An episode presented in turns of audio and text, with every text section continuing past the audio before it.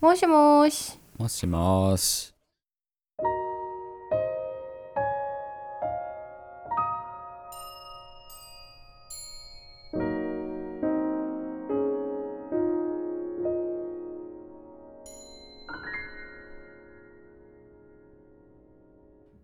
良い歌と声。こんばんは、笠井龍之介です。こんばんは、小林千鈴です。始まりましたね、ついに。なんかね、ちゃんとマイクに向かって話すとなると、ちょっとね、そわそわしちゃうよね。だいぶ、なんかこう、そわそわ、ざわざわ緊張して、なんか、わちゃわちゃしてる感じというか、ね。慣れないですけれども、まあ、頑張っていきましょうか。はい。始めましょうか。うん。ところで、はいはい。笠井くんは普段どんなことをしてるんですか、そうですね、えっと、僕は普段はあの映画とかアニメとかのサウンドトラックの作編曲をやってましてまああの例えばあれですね。この前一番最近で放送されたので言うとバレーのバレーボールのアニメですね「配給」っていうのがあってそれの編曲とかもさせていただいたりしてまして。まあ普段は一番仕事として多いのはあの、まあ、それこそアニメやゲーム音楽のオーケストラレンジですねオーケストラで演奏するためにそれに編曲をするっていうようなことをやってます。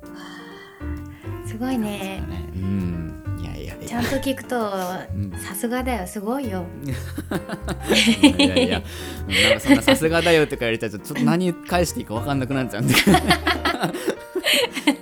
はいそれじゃあ普段ねちいさんがやってることをちょっとお聞かせてください。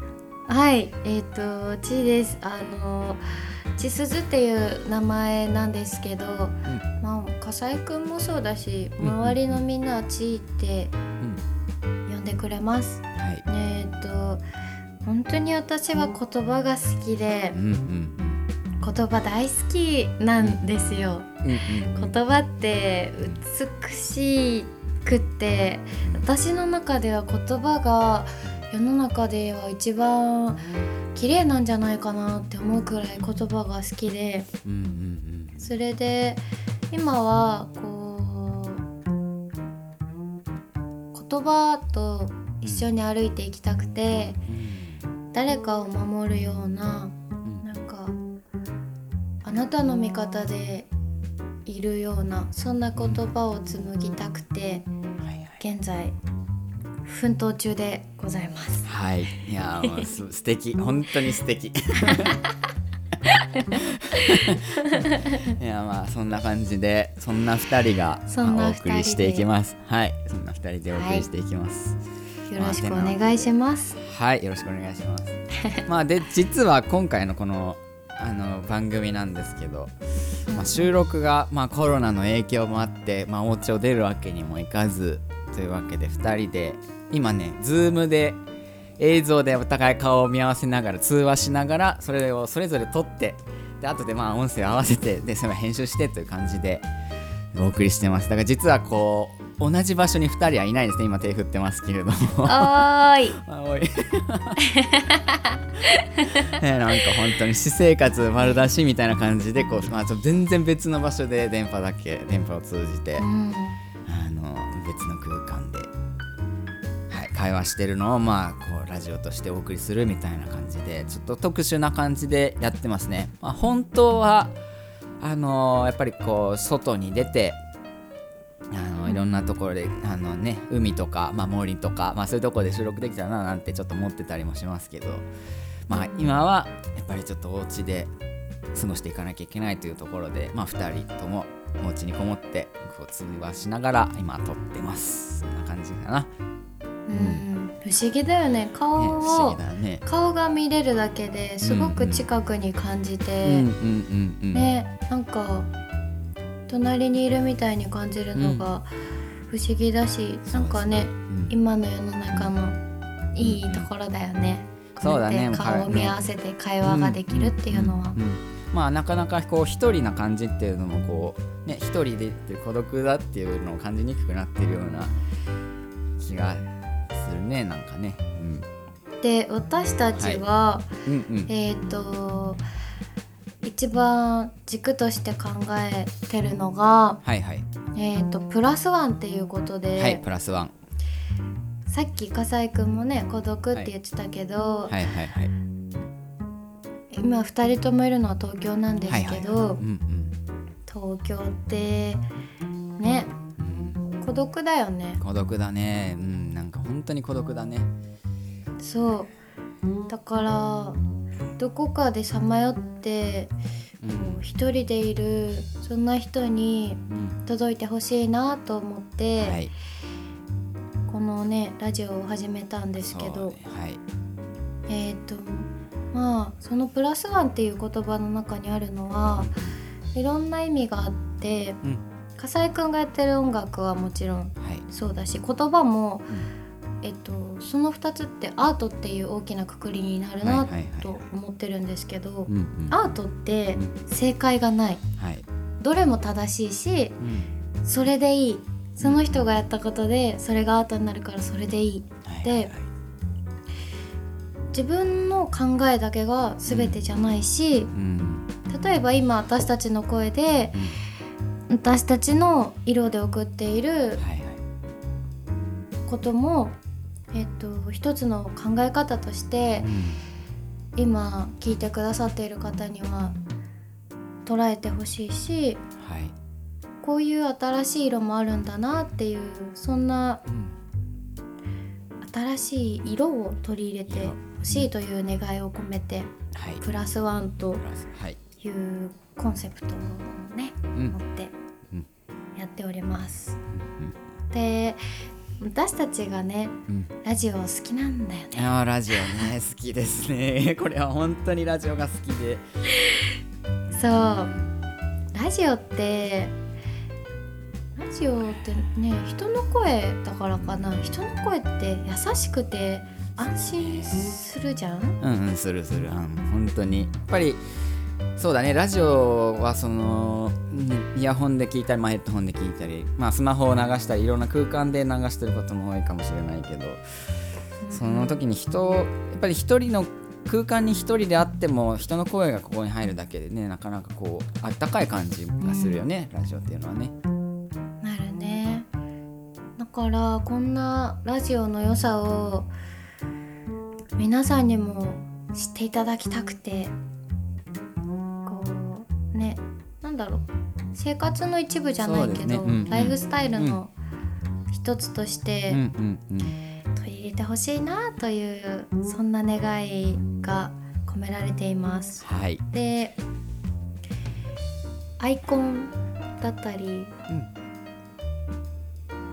ロゴ？だね。もそうだし、サムネイルとかね、そうそうそう。のデザインには、えー、と色が入ってると思うんですけど、はい。これはえっ、と四季。うん。季節から発想をはい。得て考えました。はい。こう四季ってその季節ごとに、うん。まあいろんな色があってう、んまあ大きく捉えると4つの季節があって、うん。その4つが重なり合うとはい。また見たこともないような新しい色が生まれる、でもそれってそれぞれのセンテンスをうん。集めたもので出来上がってるからそれってきっと自分自身の軸になったり、うん。うん。こう幹になっているものだなって考えていて、はい。だからそういうものをそれってきっとみんなが持っているものだから自分っていうものがあってうん。自分を構成するいろんな要素があって、はいはい。そういう中でみんなが生きているうん。っていうことをイメージしてはい。私の友人のちーちゃんにはいこれまたちーちゃん、はい。で ね。そうちーちゃんなんだよね。二人ともちーちゃんなんちですーちゃんにデザインを生み出してもらいました。はい。いや本当に素敵なねデザインをしてもらってね。こう本当にラフが来た時からもう感動しちゃったよねこれね。うわあ本当に素晴らしいものが来たみたいな、い 良すぎてもとか言って。言葉がありませんとか言って。そうだね。もうちーちゃんにもすぐ電話して「うん。ねえ」って言って「これすっごいよかった」って言って、そうだうね、ん。そうそういろんな人の力があってはい。できてることだうね、ん。まあ、このラジオも、はいまあねだから今後はまあその、まあ、ラジオもいろんな企画ができたらななんてね思ってたりするんだよね。やりたいことねいっぱいあるんだよね。もうにいっぱいあるの。いっぱい2人でいっぱいあってちょっとままとまりきってないとこもあってみたいな感じですあるね、うん。そうだね。なんかねやっぱり笠井くんは音楽をやってて、うん。私は言葉をやりたいから、うんうんこうそれがその2つが交差するのもすごく面白いよね、うんみたいな話をしてて、はいでまあ好きなものもね映画も好きだし本も好きだし、なんかえいっぱい紹介したいのあるなっていう感じで、そうそうそう。なんかあと2人で面白いかなって言ってたのは、うん一つこうテーマを設けてうん。でそれについてお互いが作品を持ってきて発表し合うのってどう、そうとか言ったりして、ね。うん、そのテーマに沿って詩を書いたり曲を書いたりっていうね。ことをまあちょっと考えてたりとか。そうだね。でやっぱり私たちは男性と女性で、こう物事の考え方が違う方向からできるかなっていうのはすごく面白いよねって話してたので、質問だったり、はいなんか相談だったり、お便りだったり、はなんかフリートークで2人で話してるだけでも面白いかな、うん。いや話したいなみあたいな。ね。どちらかというと話したいなの方か そうだね。そそんな感じでこともうん考えています。はい。さてさて。さて、はい。今回のテーマは、はい。おうち時間。です。はいおうち時間。おうち時間ってどうですか、うん。今ねまあもう本当に。やっぱり状況でそうねこういう状況になったらねあのーいろいろまあ皆さんお家に必然的にこもらざるを得ない人も多いと思いますけれども、うん。まあ、映画を見たりとかね本を読んだりとか。あとお掃除おしたよ。掃除。そうだねお掃除も大事、あとは？うん、あお料理料理ね。もうん。して、うんうん。そうそう。ねそんなそんな中ではいはいはい。私たちそう。がハマってるのがはい。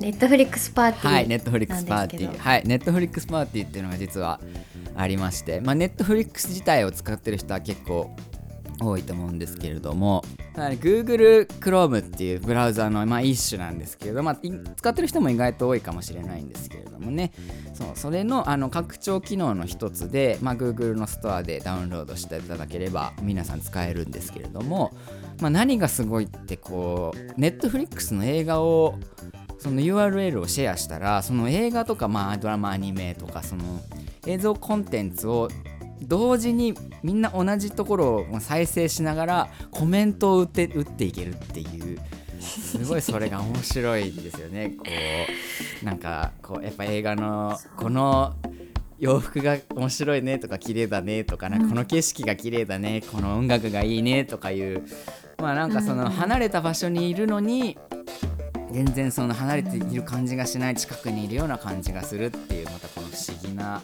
体験でもあって。でまたその、ね映画館とかだと隣にいてもやっぱりなかなか映画がさ、ね、上映されてる時になかなかこの、ね、話したりできないのがこうできちゃう。ネットフリックスパーティーならできちゃうっていうところがすごいまた面白いところで、ね、いろんなあるようでなかったこうんなるとだよねうん、うんもうそのリアルタイムでご飯食べながらでもいいしお酒飲みながらでもいいしうん、楽しい楽しいねトイレ行きたかったらちょっとごめん止めるわとかって止めたりとかねそうだ一人で見てるのも楽しいけど二人で見てるとか複数人で見てるとこんなにも違うのかっていう、うんうんうんたなんか新しい楽しみ方を知ったっていそう感じだよね本当に。そうぜひ皆さんにもそうネットフリックスパーティーはちょっと試してもらいたいななんて思ってて。ねぜひぜひやってもらいたいです。ではい。そんなネットフリックスパーティーにハマってる私たちが、はい。なんか最近ゆっくりできるうし、ん。もう一回ゆっくり見直したいなそうねで思った作品がはい「ニューシネマ・パラダイスはいニューシネマパラダイス」という映画なんですけどはい。ご存知の方も多いんじゃないですかね。そうですね。まあ割と結構タイトルも有名ですし、まあ、名作と言われたりとかもするかもしれないですね。うん。ちょっとざっとあらすじはい。をお話しすると、イタリアのシチリア島が舞台になってて、はい。そこにある小さな村うん。のうん。パラダイス座っていう映画館。はいでそこに少年トトがはい。ちょっとねいたずらっ子のね、うんトトちゃんが。まあ通い詰めては、うん。だって映画が好きだからっていうね。そのね小さい頃の思いで通い詰めていて、そこにそこで働いてる映画技師のアルフレードうん。うん。うん。うん。と、まあトツちゃんすぐ来るから仲良くなるわけなんですけど。そ,、そうね。うんうんうん。こはね少年とはいえ男と男の約束なのかな？だね。うんうんうん。そこで見習いとして働き始めることになり、はい。でちょっと大人になって青年になったトトははい初恋。うん。恋があり。うん。兵役があり。うん。で現在は今は映画監督として活躍している。はい。そんなトトのもとにうん。アルフレードが亡くなったという知らせがあり。はい。彼との思いにねうん。こう少年時代に思いを巡らせて、はい。30年ぶりにうん。トトがシチリアに帰ってきた。っはい。ていうお話なんですけど。そうですね。はいはいはい。まあそうですね。もう本当にあったかい映画でね。まあ実はその音楽も、うん。まあ、あの音楽家エニオ・モリコーネっていうイタリア人の作曲家がまたこれ大作曲家が音楽をつけてますけどすごいそれぞれ印象的であったかくて、まあ、バイオリンとかサクソフォンなんていうね楽器でうんその旋律をね温かく奏でるのがまたその映画の物語をねこうにをちょっと色をよ色を添えるというかまたそのうん。そうなんだよね。その映画に付随してる音楽でありながらもう結構やっぱり音楽の主張もすごくてね。え音楽のミュージックビデオ見てるんじゃないかってぐらいその音楽もまた色が強くてすごい素敵な音楽がまたついてたりする。うん。うんかな。そうだうねん笠井くんのその話を聞いてうん。なんか映画を見て見終わって、うんうん。ああこういう音楽があったって思い返すことが私は多いんだけど、はいはいはいはい。そういえば、うん。この映画はうん。いつもあの音あの感じがあったっていうのがすごく頭に残ってたのがうん。印象的だったな、うん。音楽の使い方として。そうそう。結構そのなんか愛のテーマ例えばエレナが出てくるところで使われてる音楽がまたすごいこう切なかったりとかそういうねうん。描き方がうまかったりとかまたそれはねぜひこう毎見てって感じですけれど。そうそうそう。そうだね。私は、うん。えー、とあの映画で印象的に残ったセリフがあって、はいはいはいえっ、とアルフレードうん。が街を出るトトにかけた言葉で、自分のすることを愛せうん。子供の時映写室を愛したようにうん。っていう言葉があるんですけど、はいはいはい。なんかふとうん。初心を思い出すというかうん。小さい頃を思い出す、うん。そんな場面で、はいはい。自分が本当に好きだったものとか、夢中になったものうん。とか今の自分を作ってくれているものとか、そういう自分の中で変わらないものってうん。すごく大きいんだなっていうことに気づいてうん今やってることでうまくいかないことはあるし、うん。悩みも尽きないし、いろいろあるけど、うんうんでも自分の人生だから、うん。自分の道はうん。全部それでいいしそれが正解だよって、うん。アルフレードに教えてもらった気がして。はい。このそうセリフはいつも心に留めておきたいなっていうそんな言葉でした。うん。いやもう本当に味わい深い言葉でねもう本当に刺さるものが多いというか、そうですね。だからこのねせっかく時間がある時だから、うん。ぜひゆっくりお家で見てもらいたいなとはい。思っておはいります。そうですね。はい さて、はい。えーここでちょっと私たちがはい。今ハマってるうん。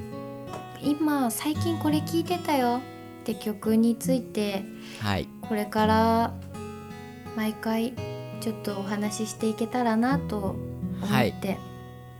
はい。というか話したいです。はい。そうね。話したい。そうおすすめの。話したい。お話しさせてくださ。はい。い えっ、とまずじゃあ私から行こうかな。はい。はいお願いします。私がえっ、と今週よく聞いてたのが、はい。新崎浦さん、うん。フューチャリングエミーさんではい「このまま夢で」うん。っていう曲なんですけどはい。そう「このまま夢で」ってね、うん。夢夢ってそうそうそういうイメージがあると思うんだけど、うんすごくうんなんかゆったりした時間の中で心地のいい曲でうんうん私夢ってすごく好きではいはい例えば夜に見る夢もあるし、うんこれからのことを語る夢もあるし、はいお菓子に出てくるハクチュームなんかは、真昼のに見る夢を指すんだけど、えー、と非現実的な空想っていう意味もあって、あなんか夢って夢っていろいろあるじゃん。だけど、うん。自由だしー正解がないからんすごく好きで、うんうんうん。ちょっとのんびりした時間に聴いてほしいなと思う一曲です。はい笠井くんは？はい僕はですねえっ、とこれはサイモンガンファンクルというまあ有名なアーティストの曲なんですが「Bridge Over Troubled Water」っていう曲でまあこれあのー日本語訳だと「明日にかける橋」なんて言われたりまあタイトルはそういう訳され方をするんですけどねこれは本当にまあ僕最近ちょうどこう最近聴いてた曲なんですけどまあそのこのねやっぱりコロナの影響で皆さん結構暮らしづらい、まあ、心細いみたいな感じの人も窮屈な暮らしをまあそのしている方も多いと思うんですけどこれもすごい歌詞が素敵でなんかそのやっぱりあなたが傷ついていたら私が癒してあげるみたいななんかそう、まあ、こういうい苦難を一緒に乗り越えようみたいな、まあ、ざっくり言うとそういうでもそれまたその歌詞も素敵でなおかつ曲もめちゃくちゃ素敵なのでもうやっぱりこういう時期にこそぜひこうまあ聴いてもらいたいななんて思ってこれは今週は僕はこの曲をおすすめしたいと思いますね。これね、い。い曲なんだよね、あこれいい いい曲大好きなんで。うん、ちょっとニヤッとしちゃうんだよねこの曲聴くと、うん。またねこの曲もいろんな人によっていろんな捉え方ができるっていうのもまたこう、うん。おすすめできることかなっていうふうに。いいね。うん思います。えっ、と次回は？はい次回は？私たちがはい。好きな映画。はい。一映画と。本と、はい。ちょっとある本を出して、はい、うん、皆さんで考える時間を作りたいなと思って、はい。本の紹介をしたいなと思っています。はい。大きく分けて2本立てでねお送りしようかななんて思ってます。は終わっちゃいますねもい、早いよ 話したいこと話せた？ういやもう全然もう話し足りない。ね難しいね。ね難しいね。いやーまあそんなわけでまた来週もこの2人でおお届けしたいと思います。それでは、おやすみなさい。おやすみなさい。